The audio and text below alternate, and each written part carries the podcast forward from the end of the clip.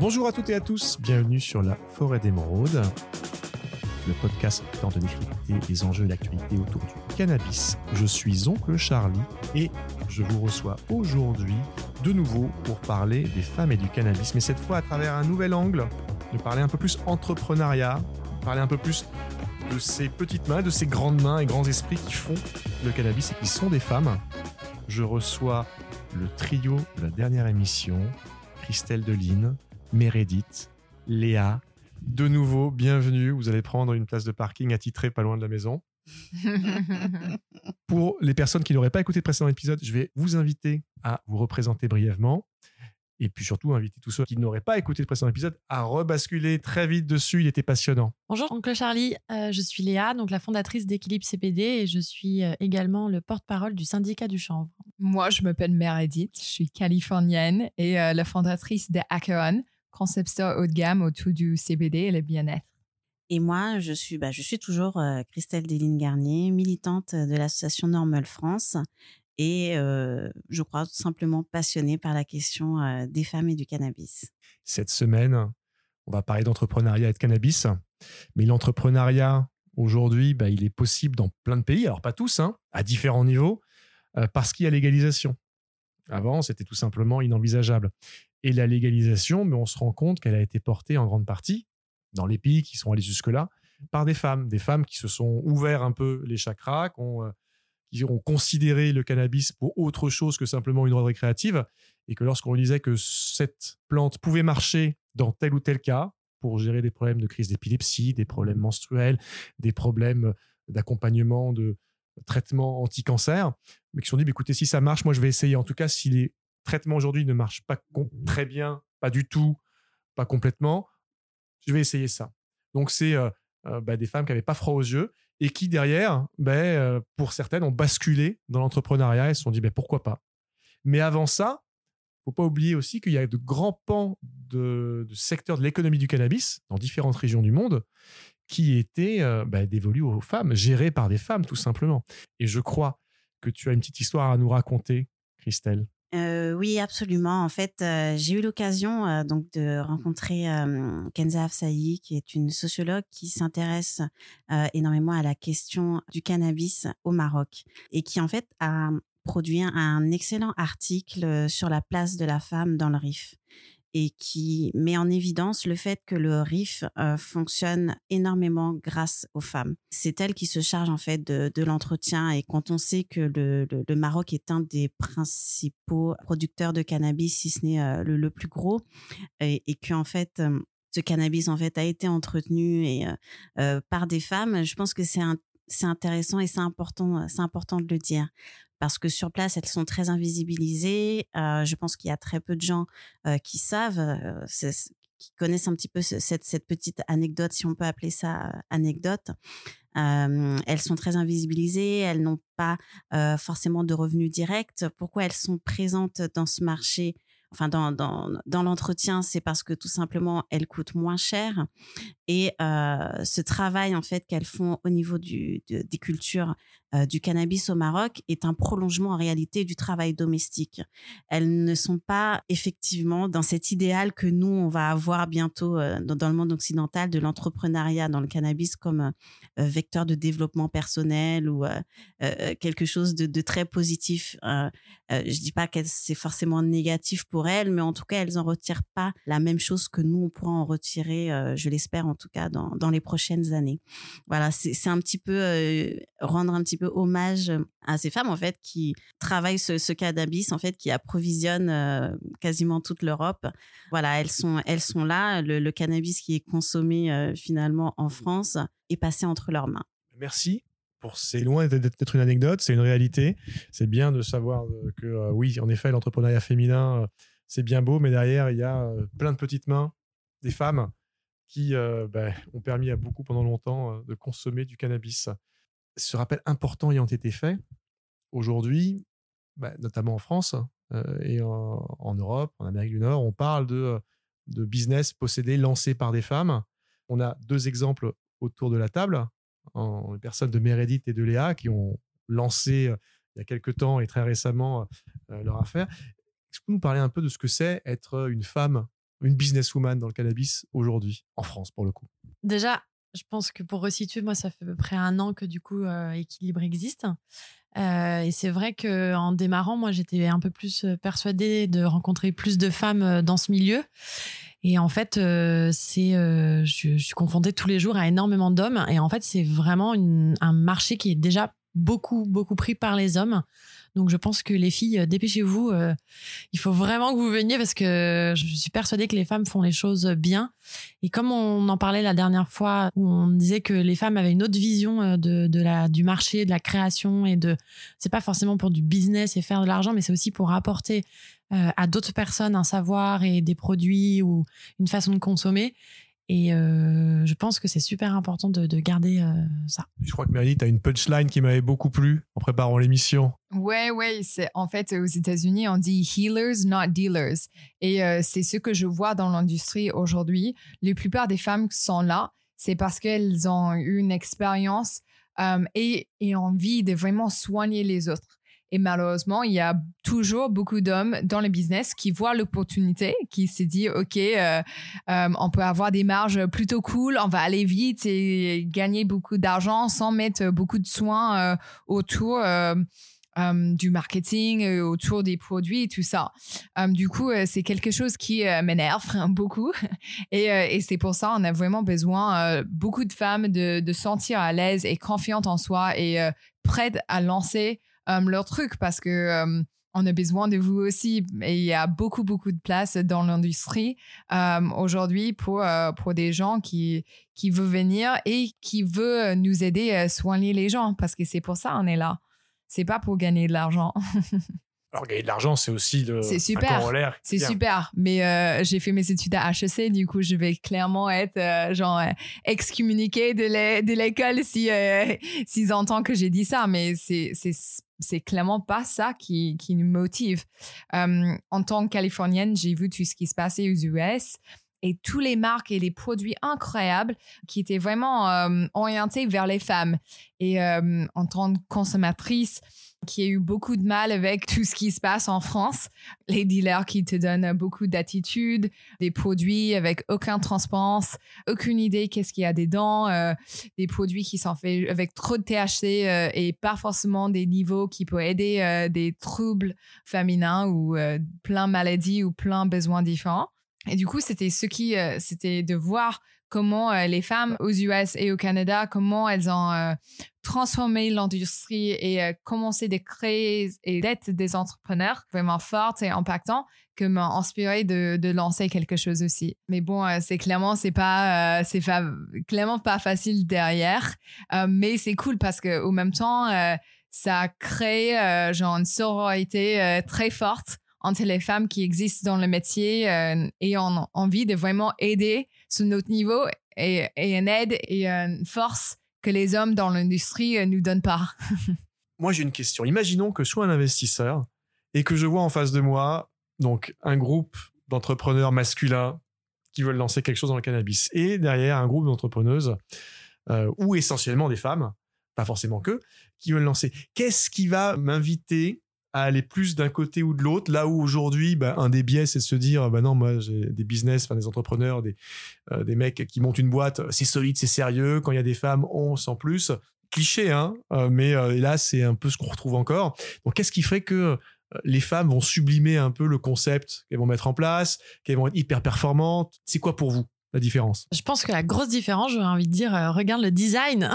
Oui, c'est clair, c'est sûr. Et après, regarde les produits aussi. Enfin, pour regarder la plupart des marques aux États-Unis que j'aime beaucoup, elles ont toujours créé euh, une huile euh, pour le sexe, une huile pour être éveillé la journée, une huile pour bien dormir, ou là où les hommes vont plutôt être dans une sorte de cannabis légal, euh, cannabis récréatif, euh, plus voilà pour l'apéro, pour échanger avec ses amis.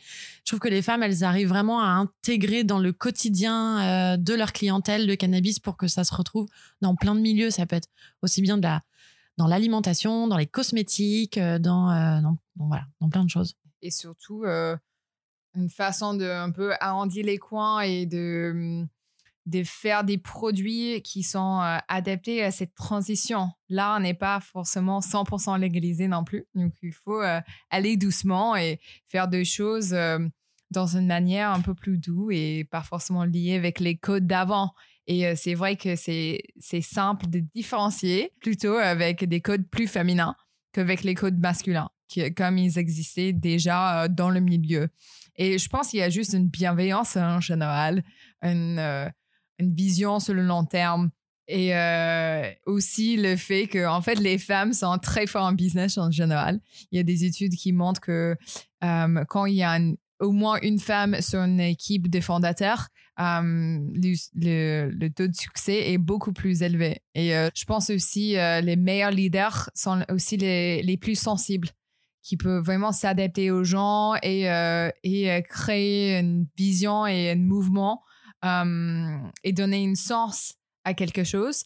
Et euh, c'est pour ça, je pense, euh, une entreprise euh, dirigée par une femme qui a peut-être quelque chose de plus à ajouter. C'est 100% différent de ce que tu as fait dans l'industrie illégale aussi on a tous acheté des hommes qui n'étaient pas forcément très gentils. Parfois, si, super bienveillantes et cool, mais euh, souvent pas trop non plus. Du coup, c'est, ça casse complètement les codes. Il y a clairement des mouvements aux États-Unis comme Buy Weed from Women. Je sais que Léa, tu as un t-shirt trop cool. Et euh, c'est, euh, c'est vraiment. Ben, moi aussi, hein, j'en ai ah, un. trop et bien. Et en a aussi. Trop stylé. Et du coup, c'est ça, c'est euh, cet mouvement euh, où, euh, et je pense les, les, les consommateurs, ils deviennent plus conscients dans tous les niveaux où on achète des trucs et ils ont envie d'acheter parmi des gens qui ont une vraie bienveillance derrière. Et pour moi, c'est ce qui, qui est le plus important à garder en tête si on veut investir ou aider les entreprises parce que c'est vrai qu'on a un peu moins de, moins de l'habitude d'entreprendre. Vous avez évoqué la créativité des femmes qui va bien se marier, se conjuguer au secteur du cannabis.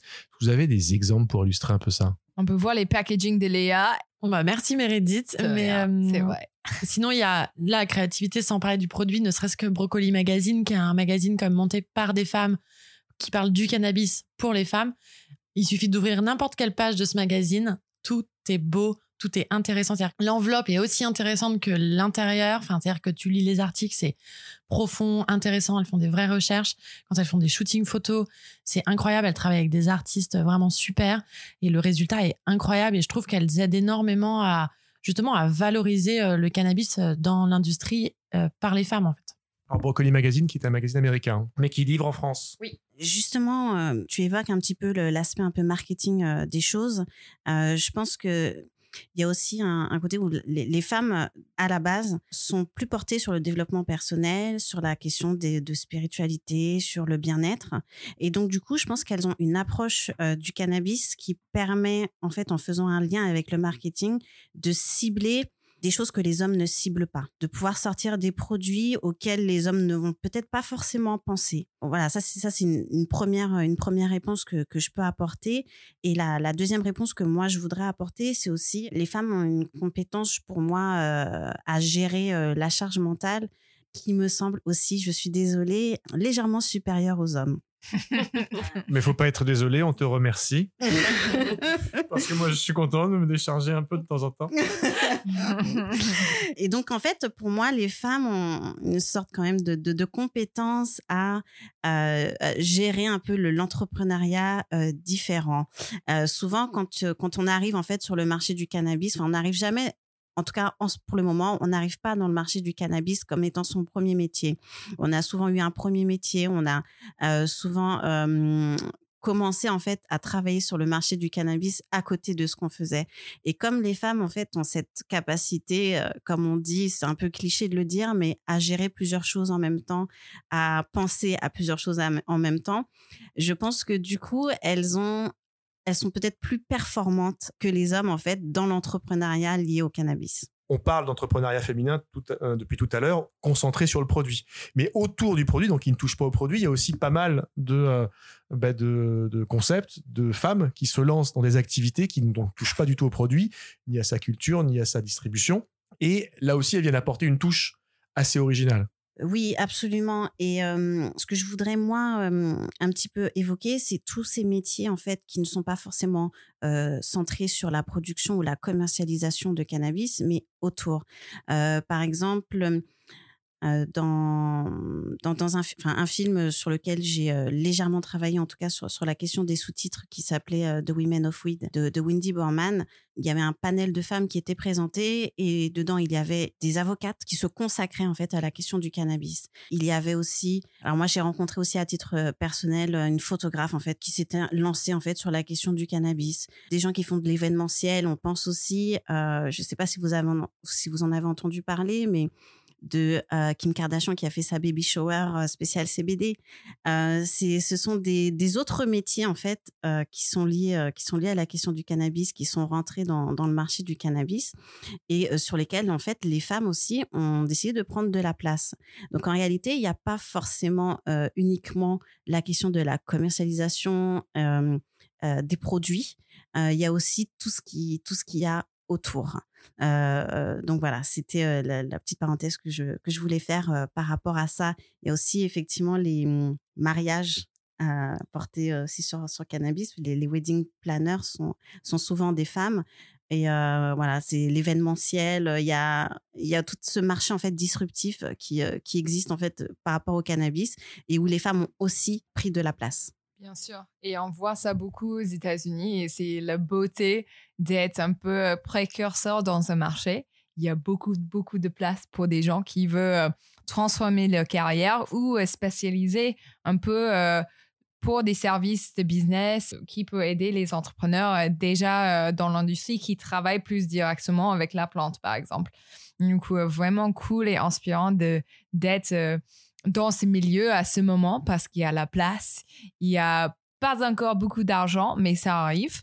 Et, euh, euh, clairement, euh, au moins une mission et une bienveillance dans la communauté et clairement des gens très passionnants avec qui on peut s'entourer. Du coup, on le conseille fortement en tout cas comme métier je voudrais juste ajouter quelque chose. Il y a aussi certains pays qui ont fait le choix de vraiment marquer le coup en faisant de l'inclusion féminine. Je prends comme exemple en fait le Ghana où il y a une certaine, il y a la communauté Rastafari où en fait ils ont effectivement mis en avant les femmes qui faisaient de l'entrepreneuriat pour justement quelque part forcer l'inclusion des femmes dedans et ça me fait penser en fait tout simplement au fait que bon, on dit souvent que la France est très en retard sur la question. Euh, on a 10 ans, 15 ans de retard sur les autres. Mais peut-être que justement, on devrait se servir de ce retard pour avoir suffisamment de recul pour euh, regarder ce qui se passe ailleurs et euh, anticiper sur les erreurs qu'on pourrait faire.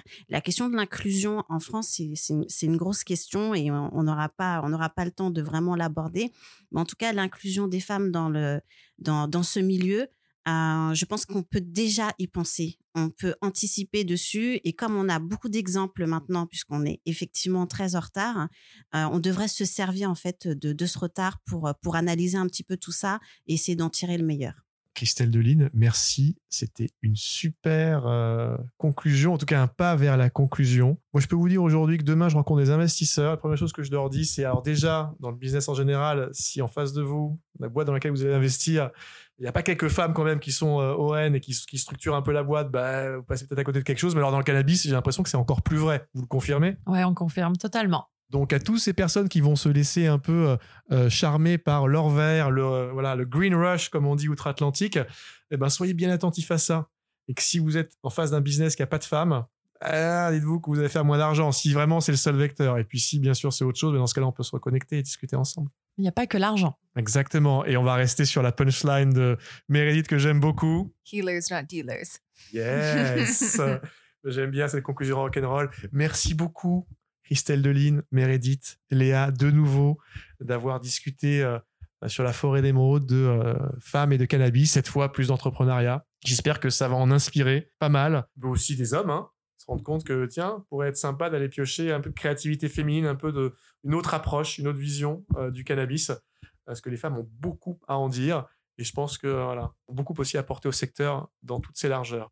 C'était Oncle Charlie pour la forêt d'émeraude. Merci à toutes les trois. Je vous dis à très bientôt sûrement. Merci Oncle Charlie, à bientôt. Merci. Merci encore pour l'invitation et à très vite. Merci à toutes et à tous de nous avoir écoutés de nouveau aujourd'hui pour cet épisode de la forêt d'émeraude dédié à l'entrepreneuriat le cannabis et surtout les femmes.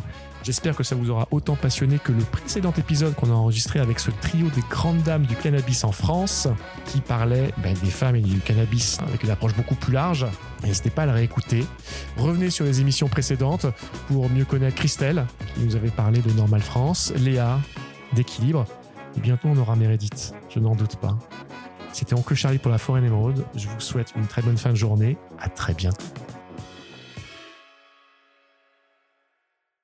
La consommation de cannabis est illégale et dangereuse pour la santé. Information prévention sur drogue-info-service.fr.